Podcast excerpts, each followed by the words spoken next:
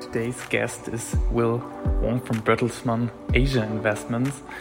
Yes, he's an VC, and yes, you might have heard it. He's from China, so it's an English speaking episode. Um, and what I can say right now is that um, even it's a longer one, it's really, really worth your time because it's a really interesting perspective on how Web3 is not just a technological trend, but far more a cultural trend. So, um, have a lot of fun with Will's perspective. Uh, for me personally, it was really, really enriching. I really enjoyed um, our podcast episode. We actually uh, sat in the same office in Bielefeld, so he came over and we had a lot of fun talking about the newest things in Web3. And now let's jump straight into the episode. So, Will, uh, happy happy that you're part of the podcast. Welcome. Thank you, Luis. We first, I guess, have to bit of context uh, who you are. Um, you're part of Bertelsmann Asia Investments. You're a partner of Bertelsmann Asia Investments. What exactly are you doing there, and how did it come to that you are like a VC, a corporate VC in Asia? Yeah. Yeah, the first bill was my English, and also the reason that we are using English is because I'm from Asia, and uh, and uh, and uh, so it's called Bertelsmann Asia Investments. We're like a corporate venture arm of Bertelsmann, and we started in 2008. Yeah. First, we do venture capital investment into TMT sectors. It's like telecom, media, technology. And we started in 2008. It means like we have uh, 14 years of experience right now in Asia for venture capital investments.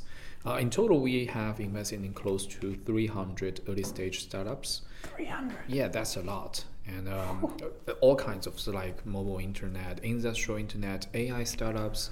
Uh, even we, we, we have even invested in an air purifier for, for, for China brand yeah. and also e-commerce things like that. So it is a, it is a generalist fund. Uh, we want to explore yeah. the innovation boundary of the Asian market, especially from the founders from uh, mainland China.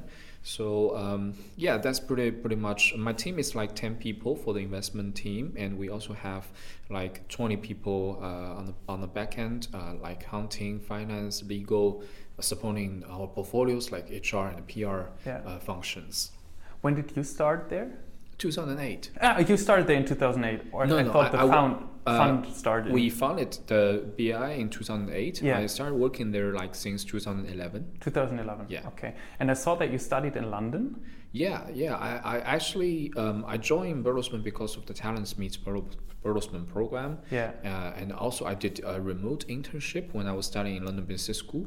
Yeah. I think at that time we were looking at cases like a China, China version of Uber, yeah. and also a lot of mobile travel apps. Because at that time, people believed like uh, for the mobile era, there could be some new Booking.com, new um, uh, Traveloka.com for for uh, for the, for the new mobile internet platforms.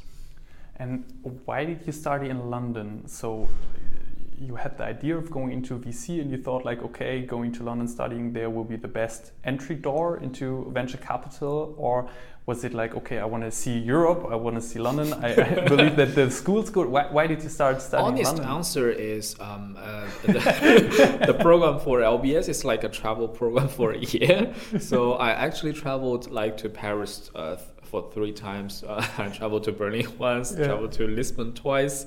Yeah, it's honestly speaking, it is more like a personal travel travel program because we, we even don't have, have essay for the master degree. So tell the LSE people they, they feel really unfair. and uh, yeah, for me, it is like I want to explore more um, what is happening in, uh, in the Western market. At that time, I think most of the entrepreneurs investors are looking at the Western for models, like copy yeah. to China, copy to Asia, still now copy to India. These are the methodology behind at that time. Yeah. Yeah. And you, then you started uh, at Bertelsmann um, Investment, and which kind of investments were like the first ones you did? Was it the uh, mobility uh, area? Was it like e-commerce? Which were like the trends uh, when you started and, and throughout the first years? I think uh, uh, I think we have a, a guideline that uh, we want to invest in the uh, in the Chinese version of American Dream. So mm. it hmm. like um, the automobile, the penetration of automobile, uh, like uh, consumption, the evolution of more modern media, and also uh, we're looking at all kinds of retail categories that is I think growing uh, in line with the rising of China's white collar uh, Yeah. population. So starting in 2008, we with our first one of our first investments is into a vertical media called Auto um, called Bit Auto. So it is like a vertical website for people who want to buy cars, and um, the founder of the kind of that company now is the founder of NIO, uh, NIO. Uh, the the electronic uh, vehicle company in China, Yeah. recently expanding like their business to, to Germany as well. So it's uh, very interesting. So he started as the media guy, and now he is like Elon Musk uh, of, of China. So this is one of our first investments. So this buying the car, buying a new car is kind of like a you know Chinese uh, version of uh, American dream. Yeah. How does the Chinese dream differ from the American dream? Um, I think people spend much more on the internet. Um, so the Oh, okay. e-commerce penetration in China right now, I think, is already already over thirty percent. Okay. I think in the U.S. market is like around ten percent something. Um, but interestingly, recently when we look at the South American market, it's like close to thirty percent as well.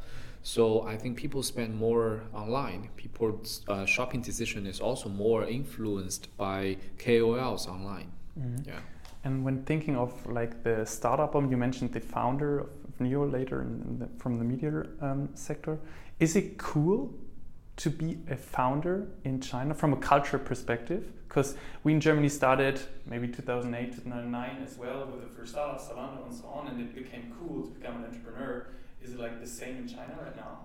Yeah, of course. Uh, everyone wants to be Jack Ma. Yeah. Yeah, he was an English teacher when he was uh, kind of like uh, doing part time in Hangzhou, which is uh, a kind of like a medium-sized city close to Shanghai.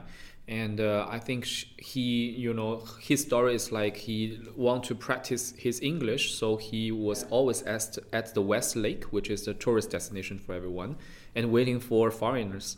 Yeah. and that's i think that's how he get confident talking to foreigners and find it find opportunities of internet. And at that time he want to do a kind of like a yellow page for all kind of internet information online. So jack ma was always an idol. And even uh, when you go to China like five years ago, you can see videos of Jack Ma in all the uh, you know airport terminals and uh, bookstores. Yeah, and uh, just like uh, he is teaching everyone how to you know become an entrepreneur, and that video clip uh, I think can be sold at maybe one hundred and fifty dollars uh, per box. It is like a box of CD and DVD at that time, and you can buy it. And when you where you study entrepreneurship, so it was really cool to be a founder, and also it's it's being founder is like you are um, you're not depending on your personal relationship with your you know, your family people in government or you're more independent Yeah. as a whole Exactly. yeah And um, you met him, uh, You met him? no no no he Oh, was okay. he was uh, when i joined the industry he is already a legend Yeah. Okay. yeah and also i think i personally i was actually in 2012 i personally have the media called pevc tmt when we have 10k subscribers um, the media was served for uh, broadcasting all kind of tmt and startup related news to the public and the content is selected by top vc investors Yeah.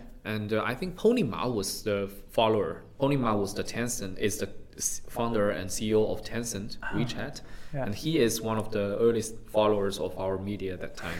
yeah, I was really proud of that because you know. yeah, crazy. And, and maybe uh, Jack Ma, um, I heard a story from Masa San from SoftBank that he invested in him in, in really in the beginnings, and Yeah. he didn't even saw a uh, a business plan or something. He just Yeah. looked in his eyes and saw that Jack Ma, like he's serious. Yeah, yeah. uh, Is it true that there? It's, it's hard to, to say if that's true or not, but is it a different culture you see in Asian VC, and especially from SoftBank, than you experience here in Germany? I think uh, the reason why Masa and so at SoftBank at that time was passionate about e-commerce in China is because he saw the time machine. So actually, e-commerce or that kind of uh, vertical uh, kind of internet for, for vertical startups for internet has you know taken off in Japan and the US as well. So he is looking at the China market as you know a time machine as something will happen okay. in the future, maybe just three to five years, and I can invest as early as I can. So I think this is the first point. Second is I think at that time Jack Ma really hired hired a very you know good and professional um, CFO uh, who is called uh, Joe Tsai. Uh, Joe Tsai um, now is the boss of the NBA team, one of the NBA teams. And at that time, he was actually an investor of Alibaba, and he joined Alibaba after he invested ah. in Alibaba and become the CFO and help Jack Ma as a local Chinese to bridge with international investors. Yeah. Yeah. Ah, interesting. And talking about being early, uh, you started uh, focusing on Web3 metaverses. On when did it start the, for you personally to go? Uh, when did your journey um, in the metaverse Web3 space started, and, and why? Like you, you can specialize on AI, you can specialize on I don't know e-commerce, but you chose Web3 and metaverse. Why? Yeah. Yeah, it's, it's, it's, an interesting topic. Like uh, we have 40 unicorns out of 300 uh, investments we have. I think we know that. Uh, I think within the past 20 years, uh, there are huge opportunities in Asia, in China. So we can have unicorns from all around, all kind of uh, industries, verticals. The reason I choose um, metaverse is because I was always focused on media innovation. Uh, so social network, new video uh, recommendation engine, video sites. Um, so when I was focused on media, I, I, I saw a trend that people are spending more and more time. So average time spent in China right now on on internet is I think over two hours, three hours. On TikTok, one app should be over maybe hundred minutes. So that is a very huge uh, kind of occupation of people's time. And when I trying to picture what is the next thing that's gonna occupy people's time instead of or in addition to mm, video, music, and book. Um, I was I, I was thinking about game. Um, so I think in the long run, people spend less time on working because of the automation, robotics, mm. and uh, but still people will find life boring.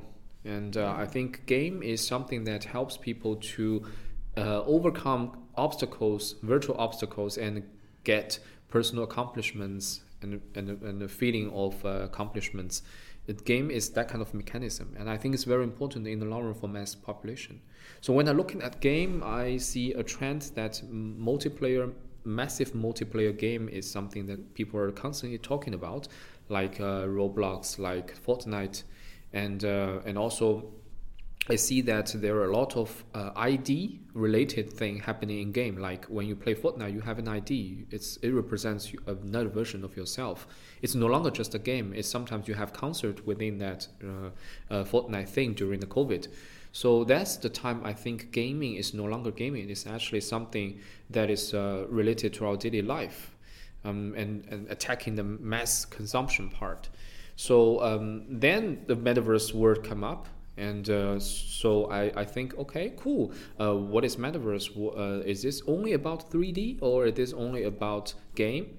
And then more and more I dig in, I think it's totally not only about virtual world or about game. It's something really different. Mm-hmm. So that's why uh, that's when I think it metaverse could be something that is related to, to the next version of internet or the, the next generation networks. So for you to understand, it's a new form of consuming media um, or or and how do the the economics behind that work? So I understand that you spend more and more time in games because it becomes like culturally relevant more or less but how do the economics behind them change? Because right now we already have the gaming space we already see some traction there. Why should we like exponentially grow there compared to now from a business perspective? Are there new business models? Are there new incentive models? Is it the the uh, are uh, is it the the nft hype that you can like uh, sell and trade in game like avatars or collectibles? what is the economical growth growth driver behind the gaming like yeah hype or the gaming uh, sure so before we start to get entangled in uh, web3 crypto yeah. metaverse gaming social let's go back, go backward a little bit, and think about what is the unchanged trend in the last 20 years. It's digitalization. So uh, when there's IT, there's computer, people's time spent or people's money spent on whatever related to these kind of coding IT stuff is growing without any problem. So for example, we, we used to use computer and then we have mobile phone. Now we have two terminals and then we have our, our watch, we have our earbuds. Now we have a console. We have uh, we have more and more screen in front of us, and these things are all digital. And our decision making is, is more and more influenced by whatever the computer has calculated out. Um, and, uh, and, and and now we're seeing robotics and those AI driven utilities that is constantly that is doing everything for us. So in the last 20 years, maybe some economies may increase and decrease, but digitalization is a trend that has not, you know, get any weak get weakened at any time. So this is the first thing. It's called digitalization. Within digitalization, there is a very interesting part called virtualization. It is when people are trying to create a new spiritual world. So we are not only transforming our physical world, we're not only making our phone more smart, making our car more smart, we are also creating an, a spiritual world that we only consume digital um, contents. We only making digital currencies. We are using digital, uh, all kind of digital utilities. So this is very interesting. And not only we are transforming the physical world, we are also making a virtual world bigger and bigger. Talking about this virtual world is not only a virtual, you know, 3D game playing world. It is like anything that you think is not related to the you know brick and models this, this physical stuff but is related to yourself this is called this can be called virtual so digitalization and virtualization are the ma- two major trends that is uh, happening on the daily life and uh, so when we think about this we think okay so how far has we gone from being non-digital to digit to fully digital yeah. for example when you buy clothes, fashion decision, how do you do it? Maybe you go to Pinterest, you go to uh, Facebook, Instagram, and then you click on the Shopify and you bought it. And the, and the stuff and the, and the goods are shipped to you. For example, with Amazon Prime, e-car, and all, all the routes are smartly um, you know uh, decided. And, and maybe in the end there will be um, automatic machine delivered to your door. So we are people are inventing all kind of uh, drones and also e-cars, uh, robots to deliver goods. So yeah, you can say that maybe 70, 80 percent of your you know fashion decision making and uh, you know purchasing is already uh, digitalized. And in the future, some people are buying uh, e-fashions, right? Like artifact NFTs, yeah. like those you know digital clothing. Okay, the, the stuff that you are actually consuming is already is, is purely digital. So the, your decision making is digital, the target is digital. Almost 100% of your uh, fashion decision is digital. So this is only about fashion. What about uh, most important part is mobility, right? When you go out, you want to go to some place, you call uh, an auto autonomous driving car, yeah. you sit in there, and you go there. All the routes are decided by the car. I think you are 100% digitalized as well. And uh, when you're in car, you're consuming digital content uh, and also playing games. And we see like uh, AR and VR, they are partnering partnering with those EV companies to to de- develop in-car entertainment. Yeah, so you will be f- fully digitalized and virtualized. So these are the things that we're seeing, like all around, all rounds of your life are being digitalized. Some is 50%, some is 60%, some is 100% and uh, we call ourselves in the metaverse state when most of your um, decision making and uh, consumer target are uh, close to 100% digital. So, uh, thanks. Uh, first of all, it's said that sitting in a car experience, an autonomous driving experience, is already a metaverse experience. Yes, so that's that is exactly what I want to say. Is metaverse is not about um, you know playing games, virtual 3D world.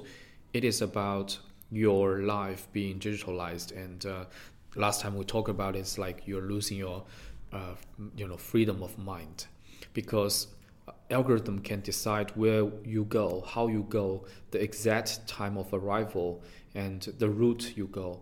And uh, interesting thing is when we trace the, the definition of metaverse back to the book called Snow Crash, actually it was a novel about a virus, right? It's a computer virus hacking into daily life and uh, making people even just like a, a, a virus hacking into digital can have huge impact on the physical world. So all the brains, people's brain in the novel are hacked as well. So it's not only hacking the computer, it's also hacking human uh, brain and human mind.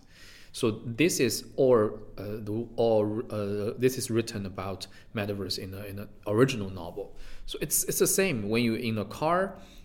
How can I just like we can picture one very you know interesting uh, scenario It's like you're in the car and I hack into the car and the car get crashed and your physical body get destroyed.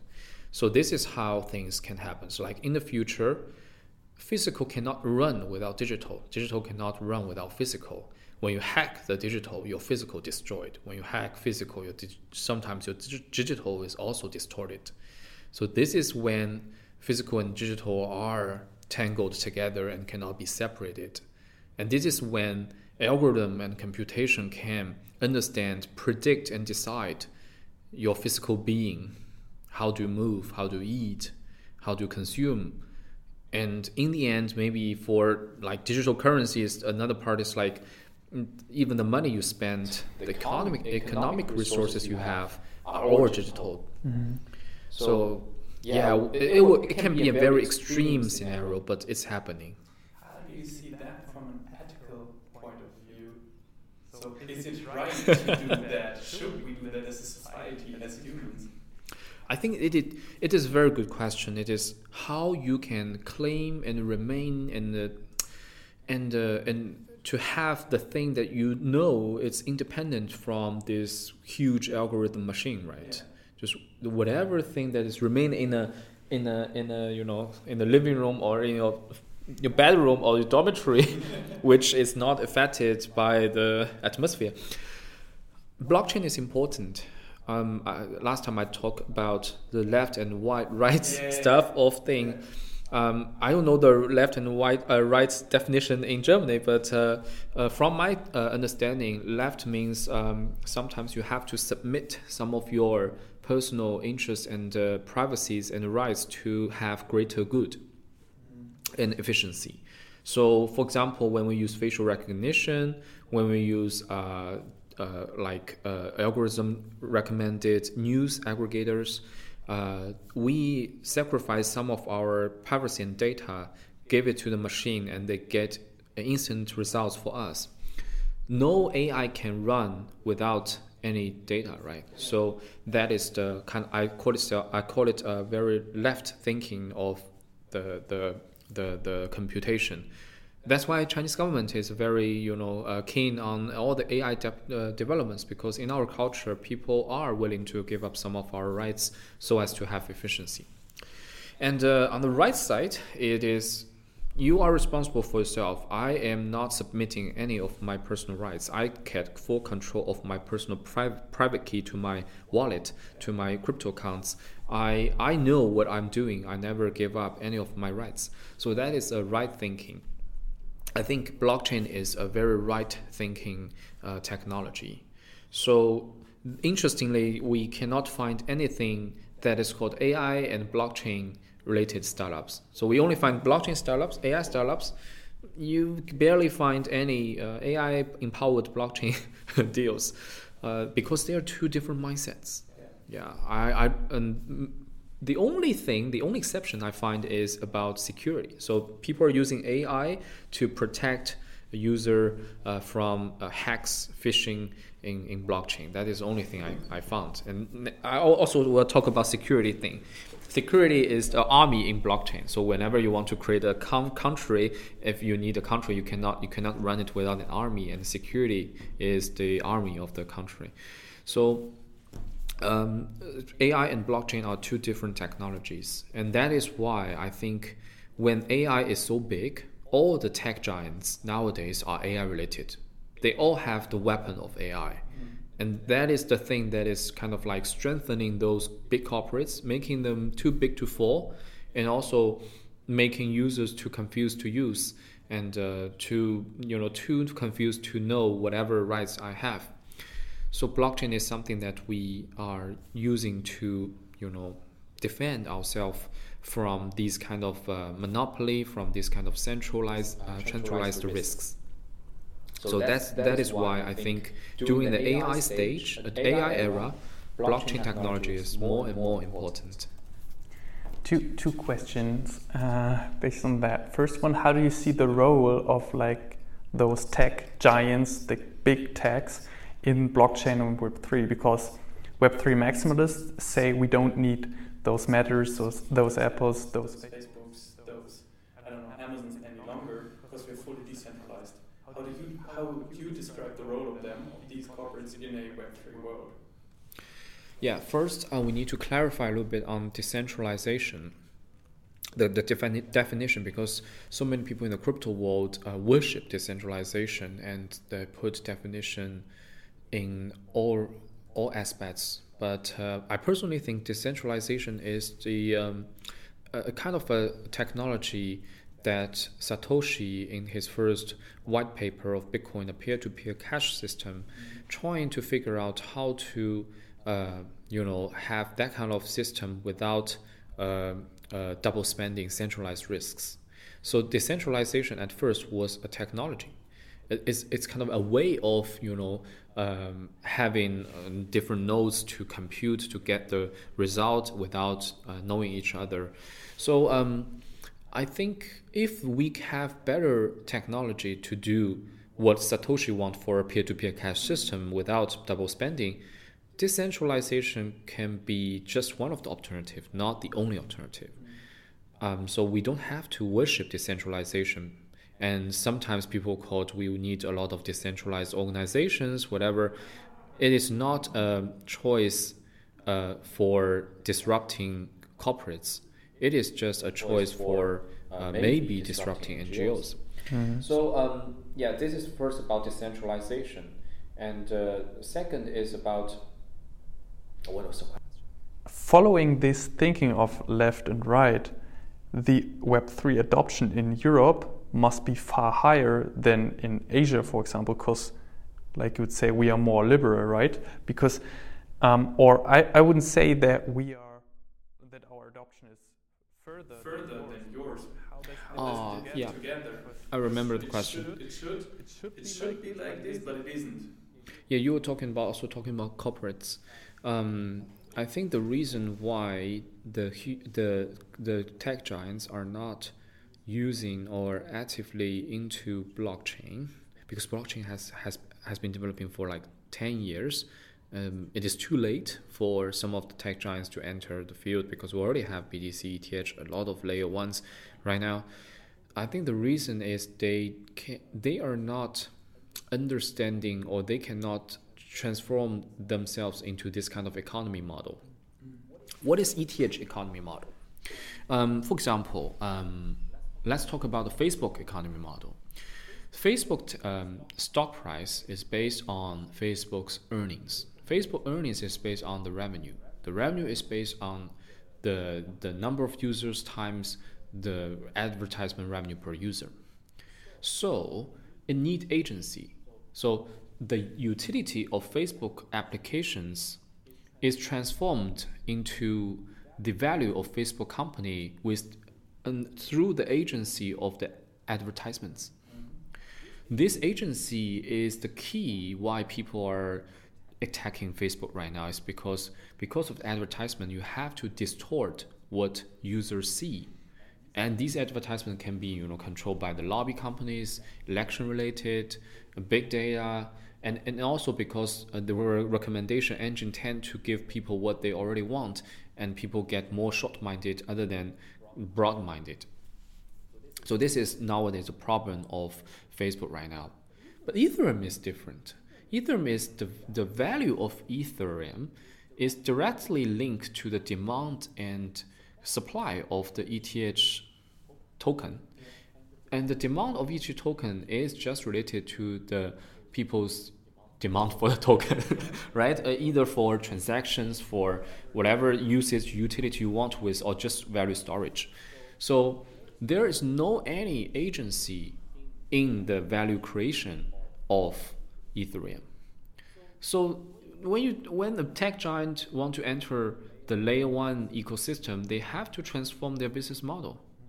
And uh, because the Ethereum business model is like there is no share percentage, right? You only have founders, and the only thing that you create value is through making the ecosystem bigger and bigger, and there is no business model or revenue. So it's it's it's very um, how can I say anti anti intuition for yeah. those tech giants. So that's so why that's I why I think spend so many time for. I think even for now, the tech giants cannot cannot figure out how to, you know, tap into the, you know, blockchain blockchain world. Would you say a Web three or token based business model is superior compared to a Web two platform model because of those mechanics you mentioned? Um, I was always thinking about a topic. It's a huge topic. How can we value public? Uh, how can we value those things with public value but cannot be privatized? For example, Wikipedia, right? Um, they have like hundreds of millions of donation each year, but Wikipedia have no market value. Um, they intentionally does not accept the model of advertisements. So how can we value Wikipedia? We can't. But if we can just link the utility of Wikipedia to the value of Wikipedia, like what Ethereum do, now we can value the ecosystem of Wikipedia. So, for example, in a very um, how can I say uh, a direct way of picturing it, um, whenever people use uh, you, uh, Wikipedia, whenever I log on to Wikipedia, maybe one token of Wikipedia can be burned, and the scarcity and deflation of that token can lead to people's valuing valuation of the token, and thus we have the valuation of Wikipedia. So the more and more people use Wikipedia, the more and more uh, token burned within the ecosystem, and people have kind of uh, expectation on the deflation of Wikipedia, same same as people have expectation on the deflation of BTC. So this is if this kind of tokenomics can be possible, then we can value Wikipedia. So now we can have companies without revenue, or we can have organizations without revenue but still can be valued. This is a huge thing. It's like you're privatizing all kind of public goods in a way that they are valued in a capitalist way but also valued in a more demand driven way. Just like whenever people use it, for example, if people are not using Bitcoin or Ethereum, they will have no value. They will only have you know uh, speculators, but it will be very fluctuating. So in the long run, if there is real user demand for this token, the token will have value. So that's a huge topic because we have so big sectors that organizations and companies are not only built for private, either private or public goods, there can be some interjection between private and public. I think blockchain is exactly the technology that is targeting at those public sector, sector, where you have public goods, public intention, but you can also realize the value through private logics. Isn't that counterintuitive, creating a value for like every post or every article on Wikipedia? Because people who are not in the Web3 blockchain space would say that you create value out of nowhere and you, you a, a, a, currency should be backed or token should be backed by something. How can you change that thinking? Because Wikipedia has a value. I, I, think we all agree on that. But you cannot, as I say, you cannot like capitalize on it right now. How do you change that thinking in terms of Web three and blockchain? and blockchain adoption that those things can get a value in the future? Because as I said, now they say, okay, you can create out of nowhere. Why, why it suddenly has value? Then we have to go back to the definition of value. and uh, uh, my personal definition of value is exchangeable consensus. So it is um, it is a consensus. For example, I think this coffee is two dollar. You think it's two dollar. We have a consensus. But if we can exchange it, then if if we can make transaction on it, then the value of this coffee is realized. So it's called an exchangeable consensus from my point of view. Um, so uh, it, it is a very interesting thing. I think people in Germany, also in China, may have the feeling like there are a lot of things that is not producing or is not manufacturing, then it is not valued. Yeah. Right? Exactly. Exactly. Yeah. Um, for example, uh, you say, okay, I don't see blockchain improving the efficiency of our daily life. Like AI is valuable because it is improving, you know, our daily life, making things faster, smarter, quicker to get the result. But uh, blockchain seems to be, you know, less efficient. Yeah, it's a very expensive technology. It's very inefficient in terms of getting the results. Why it's valuable? Then I will give uh, also give a metaphor in retail and con- consumer sector. What about alcohol? what about games? What about lottery? What about even um, what about sometimes what about content? Right? You you watch a movie. Does the movie improve the efficiency of our daily life? No. Does coffee improve efficiency of our daily life? Yeah, it get get you more uh, ha- have a good morning. Yeah, um, but you you you also have uh, you you sacrifice some of your energies later on. It just gives you a feeling that you don't feel tired. And um, does uh, does cigarettes get people uh, you know more efficient? Even does game get people more efficient? We have so big game market in the world. It's like 200 billion US dollar each year. So so I think um, people are not only living to work, right? Yeah. we are we are a human being we expect ourselves to enjoy more spiritual exploration of human life of the world so working is not the only part of our uh, economy so eh, talking about these consumptions that is related to spiritual or sometimes addicted consumptions it almost take up like 10% of our daily consumption the global spending on alcohol is 2%, on cigarette 2%, on coffee 1%, on tea 1%, on game 1 0.5%, on lottery 0.6%.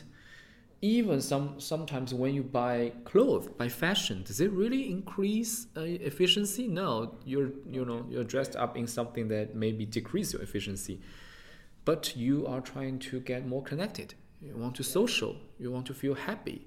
That's what we want. So, So any, any- so when, you, when people talk about okay, it's not efficient enough, it's not producing, you give them these examples. These are big industries, big verticals, big categories. Is this cultural revolution? Revolution To find to find this, this and and the biggest paradigm shift in terms of Web3 that we should expand our definition of value. Yes, I think there are two layers to talk about it. The first is, I think consumer are cons- are, are paying more money to virtual goods. I think the the initial form is like uh, e-books, mu- uh, digital music. I think the more complicated version is like games, and these digital currencies. So it is it is directing to to to a to extreme like all the things that we are consuming spiritually is digitalized. And the second layer is value creation. It's like okay, um, because I think in the last twenty years a very big population has grown and people are neglecting it is thirty million coders and programmers. This is in history a new kind of human being, right? Um, um, they believe in the power of math, of code. They believe in the efficiency and also effectiveness of computation rather than human decisions. So these 30 million coders were actually the starter or initiator of the blockchain stuff back back to 10 years ago when they spent their part-time job working on cryptographies, working on these decentralized co-workings. They are the first human being who accept the the principle that sometimes computer generated thing could be you know stronger than human generated stuff and they believe like with the math and decentralization these blockchain empowered you know currencies can be more official, can be more powerful than government-backed currencies. Yeah. So this is the first time in human history that we have shifted our belief in certain government-backed credibility to computer-backed credibility. I think this is huge.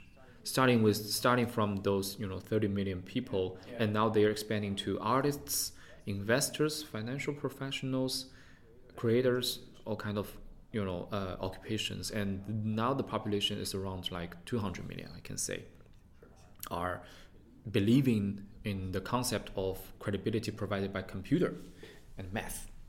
What about the next billion people, is it possible that like um, more and more people believe in computer generated credibility? We can we will see.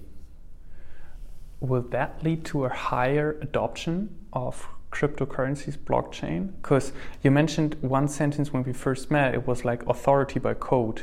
I see some parallels between what you Yeah. described lately and, and like what this sentence means.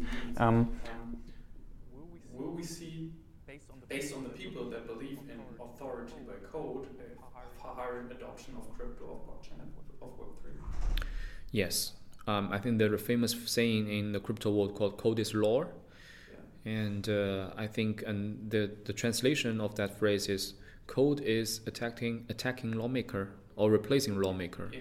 So who are the lawmakers? Um, so um, a lot of public private issues can be replaced by computer-backed algorithms and uh, yeah and blockchains, and uh, so this is a trend that cannot be turned turned down because um, we are spending more on computer and mobile internet. People born at this time they see they they take computer and mobile phone as granted. It, and also it, they sometimes they also can consider their mobile phone as one of your how can i say organs right? It's like your hand. You take it as granted. So when you take it as granted you you you kind of like unconsciously put some of your personal belief and credibility into that so when i tell like the Gen, Gen Z that your uh, computer and uh, mobile phone can be a powerhouse of a new currency, they won't be surprised. Well, we only be surprised for older generation when we are more used to you know newspapers and uh, and uh, and uh, paper uh, media. When you have to bet on on one use case or one industry which blockchain will play a huge role in the future, which one would it be? It's very interesting. People are uh, Web3 investors are talking about applications uh, like games, like uh, uh, music, uh, like uh, uh, uh, whatever. My personal belief, I think the biggest utility of blockchain or of cryptocurrency is currency itself. So I think um, I, I- I'm I'm talking about the metaphor of uh, of uh, cryptocurrency to e-cigarettes, right? So um, uh, first, um, uh, it gives you freedom of something, right? The cryptocurrency give you freedom of asset transfers. E-cigarette give you freedom of smoking in any places. So this is the first thing. Second thing, it gives you a meaning of something. I think cryptocurrency give people meaning of decentralization, fairness, transparency, self sovereignty. I think e-cigarettes sometimes promote that they could be more environmental friendly compared to traditional smoking, things like that. And the third is its embedded addiction. So people get into cryptocurrency with the expectation that they're gonna make some money out of it. Uh, they could have a big return out of small bets. And also, yeah, we know that cigarettes are always uh, addicted because of the nicotine. So, freedom, sense of meaning, and also addiction are the three key components of a a, a major, you know, uh, addiction addiction related consumer products. And I think Web three crypto is, you know, having the same magic. Um, but it's not saying that it's evil. It's saying that it is inevitable and it's it is a trend. It is um, it is what we have on uh, in our daily life, and the usage of crypto is currency itself is because I think I personally think in the next five to ten years the world will be very chaotic. We see China rising, but cannot rise to a, a point that the U.S. surrender. We see U.S. as kind of like uh, suppressing the trend and trying to, um, you know, starting and maybe a new Cold War like stuff. But um, it can it, it, the U.S. is not strong enough to, mm, you know, have the, the market share or the dominance it used to have. So it will be a very chaotic world, and we will see um, uh, like uh, currencies in different countries, like in UK, like in Japan, are fluctuating uh, uh, in a dynamic way more than ever. So I think it uh, Web3 and crypto is an alternative. So when I, when I talk to friends, they ask me, why should I have some crypto? I think I will tell them, would you mind spending just 1% of your personal wealth into an asset that if in the end, not only Japanese yen or GBP uh, uh, or euro does not work, maybe in the end the US dollar doesn't work. In the end, you will have a backup and this 1% of your asset maybe will save your life at that time because you're holding some kind of gold and you have the purchasing power. So I will tell them 1%. Do you, do you want to have an alternative as an insurance? Yeah. Yeah. So if the whole world allocate 1% of their asset into crypto world, the, the 1 trillion market will be 5 trillion to 10 trillion. So without any fascinating utility, just an 1% alternative of your personal asset against those government backed currencies is already big enough for this crypto thing. Mm-hmm. How do you see, because you touched that topic, um, the environmental impact of blockchain? Because normally you say that blockchain um, has a huge energy consumption. And so on and so forth. How do you see that will play a big role in further adoption, um, or is that something we solve throughout that adoption? I think, uh, for example, Ethereum has already changed from POW to POS. I think the thing is evolving. And uh, I think in the next 10 or 15 years, the mining of Bitcoin could be uh, less than what we have now because uh, it will, it will goes to an extreme end that the Bitcoin was, will finally be mined out. And uh, there are the, the, the gas fee for um, the mining rewards for Bitcoin will, will be only from transaction. Uh, not from the, the mining of new bitcoins. So I think the uh, the energy impact of Bitcoin itself will also be uh, decreasing in the next 10, 15 years. And the major chain of Ethereum is already transformed to POS. So yeah, I think the environment impact will be smaller. And one interesting topic is, uh, for example, last year, I think two years ago, Chinese government banned all the uh, minings in China and uh, the minings used to be a major revenue source for little water stations in the in the Sichuan province in China.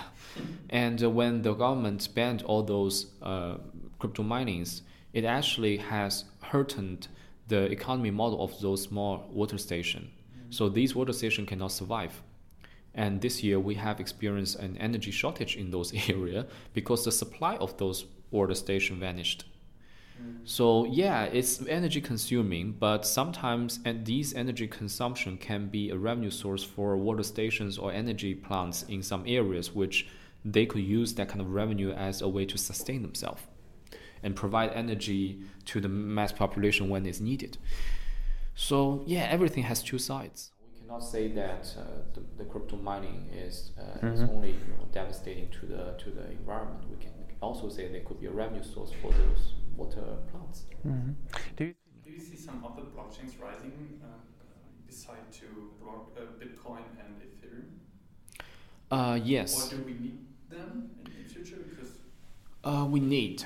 Uh, we need different um, application specific blockchains. Mm-hmm. I think in the long run, we're talking about layer two and layer three. Layer three is more about the application. Layer two is about the scalability of the Ethereum. So we will have more alternative on the layer two. We can also call them uh, layer two chains, and uh, and also some alternative chains. They will be used for maybe finance applications, for gaming applications. Yeah, we can use. We can have different uh, version of uh, blockchains in the market. As I said, blockchain is an expensive technology. Mm-hmm I personally believe that it is used for us to to give credibility and authority to those assets that is important to us. That's why I personally doubt GameFi because game assets sometimes are not as important as real estates are not as important as your health insurance to yourself. So I think blockchain in the long run will have more impact on those more and more important assets in real life to be put on chain or to be generated by chain. Uh, that the credibility to those assets are not only provided by the government but also provided by computation. Mm-hmm. Following that, you see a coexistence between or in Web three and Web two. So we see on one hand Web two applications still rising and increasing, on the other hand more and more Web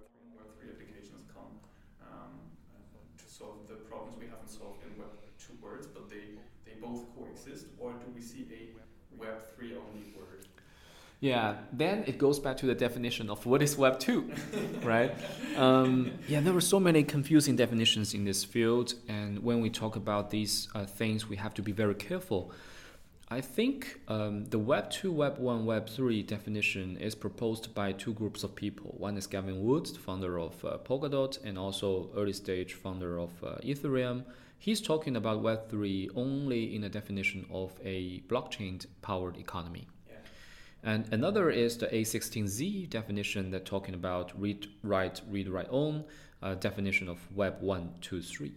So when they talk about Web 2, if it's only read, write, it is more like they're talking about Facebook. They're talking about blogs. They're not talking about a general concept, conception of uh, concept of mobile internet. When we when we uh, trace back the uh, definitions, actually mobile internet was actually the same time the blockchain uh, start to develop right? We have satoshi's uh, white paper back in 2009 we have mobile internet back in 2009 as well when iphone maybe 2 or 3 launched iphone 4 launched in 2010 i guess. It starts the you know ecosystem. So mobile internet thrived at the same time blockchain started so they're not a you know how can I say contradictory uh, ideas. Yeah, yeah. They're actually hap- they was they were actually happening the sa- happening the same time. So mobile internet is not uh, um, uh, how can I say adverse to uh, Web three. So what is Web two in uh, clear definition is just about those social networks, those publishing media platforms that does not give rights to the users. So we will not see more and more Web 2 things because nowadays people are educated to understand that the rights of my own publishing, my creation is more and more important. But will we see more mobile internet innovation? We will, because um, with the penetration of the smartphone, especially in growing markets like like South America, like Africa, like Southeast Asia, we'll see more and more mobile internet startups there. Uh, so clear the definition. Web 2 of just read and write. There will not be anymore. Mobile internet, yes, still developing. And nowadays we don't we still don't see new devices that can be on par with mobile smartphone. smartphone. We're seeing VR and AR, we're seeing watches, but uh, they're not as big as what we expected. So, yeah, answer your question. More and more mobile mm-hmm. internet, big. less and less uh, Web 2. Okay, fair, fair. Do you have something like a playbook uh, for investing in Web3 companies? Or like, or like these, boxes have to be ticked so that, so I, that I invest in that startup? Kind of, kind of framework? Something where, something where it's pretty individual. Uh, it's very individual. Uh, our playbook is first is the builder mindset. Uh, we believe that the driver of this market is supply driven. So um, uh, I, always say that in, in uh, 10 years ago when I'm looking at those BTC uh, exchanges, I think everyone is cheaters and uh, scammers. Like 100% people are scammers. And, uh, and in the ICO stage in 2017, I think maybe 98% of people are scammers and cheaters. And in DeFi, 95, in NFT, 90%. And then, so we see a, a very interesting way of evolution. It's like for traditional internet industry, we have a golden age of Wikipedia, early stage PC era, Microsoft, Apple. At that time, everything was good, but now we see monopoly, we see AI manipulation of uh, of elections, whatever big problems we have right now. It's going from good to bad. But blockchain is so different. It's like going from bad to good. 100% scammers and cheaters. Now it's 90, 90% scammers and cheaters. So our investment target is those 10% builders. And the, the, the rest, 90% of scammers and cheaters are just a leverage of for the builders and the, the liquidity leverage of them. So yeah, first thing is builder mindset. That's very important. And we can clearly feel that Nowadays, in the blockchain uh, industry or crypto world, the founder quality still cannot catch up with those what we saw in the mobile internet era. Those founders are super competitive. For example, all the Uber, Lyft competitors, super competi- competition. They're very competitive. I think blockchain world has enjoyed very good uh, moment in the last 10 years is there are no qualified, super qualified entrepreneur entering into this stage because some entrepreneurs think it's a scam, some don't think it's huge.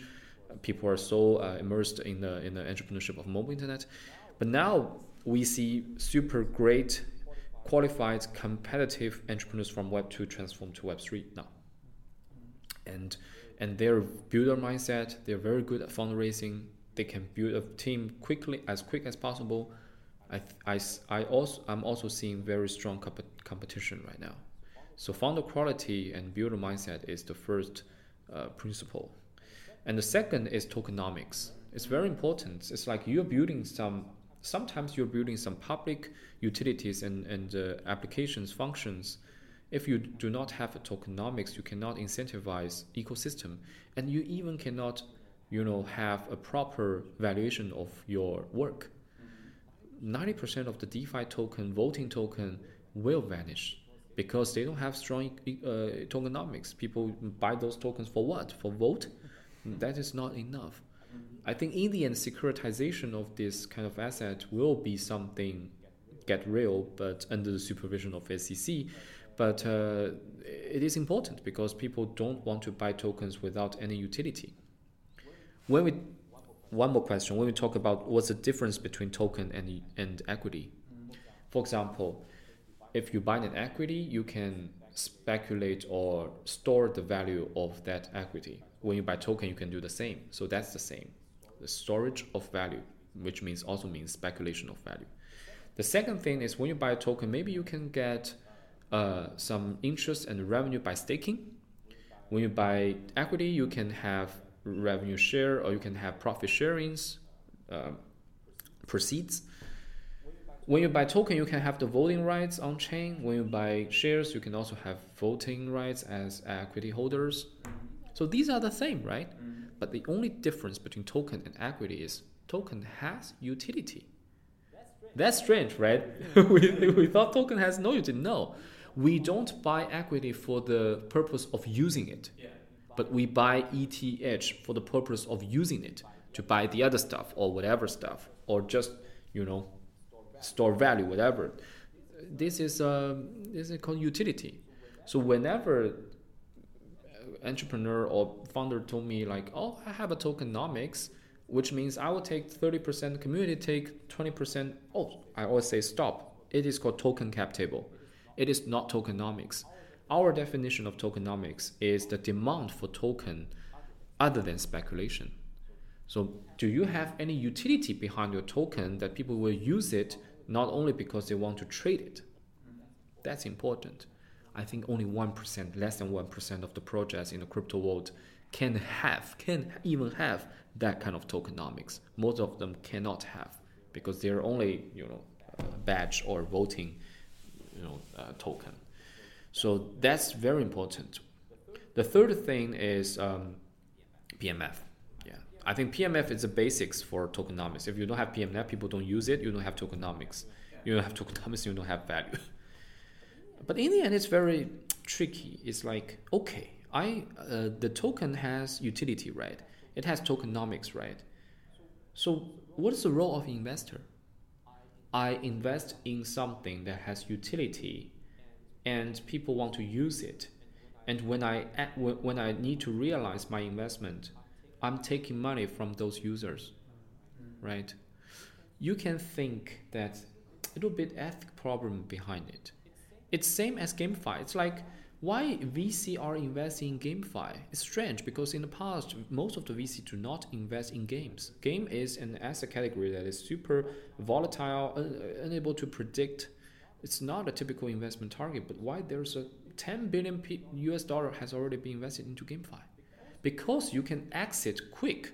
When you invest in the tip, traditional game, you can you, you need to wait five years for it to realize, for it to go onto the market, and then have profit and then go public it's a long way but for GameFi you can just realize the profit uh, in the next uh, half year because it's it's super liquid but the liquid because you're actually taking money from the users if there is it's in, it's it's not right i think users will realize investors sometimes are poisonous to the ecosystem because they want to exit right you're buying Starbucks because you think you can exit by selling the coffee back to to the people, back to back to the com- back to the company. That's really strange, right? Hearing this, how do you how would you describe the role or responsibilities of VCs in Web three? I don't think there should be VC in Web three.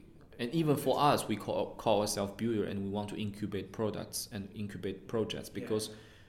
as I said, VC always want to exit yeah. and you always take money from the users if there is usage right so um, i think in the end people will realize the model of those top us funds cannot sustain they are still investing in this market from from a equity investor mindset they need to exit in next five years. And it's predictable right? There uh, it, it is a number coming out from their fund size. So if it's one billion fund, okay, you, you at least realize two billions, and then you will take two billion mo- money out of the market, out of the uh, from the user's pocket. And when people see VC investing in one project, they were also thinking about okay, um, maybe when the project get ICO or on, onto exchanges, what is the unlocking schedule of those VCs? Like what's recently happening with uh, Immutable X, right? It's a huge unlock, and people exit and the, the token price crash. So that's the thing. Um, I think there in the in the long run there will only be builders in this field, and I personally think builder centric uh, public chains or layer one are the most sustainable one. Investor centric ones, no. Is your LP structure a, competitive a competitive advantage hearing this? Because you're like Bertelsmann owned and you don't have to report after five years and have to exit and so on and so forth. Because um, normal VCs have to have a responsibility towards their LPs. How, yeah. how can they manage entering Web3 during the thoughts?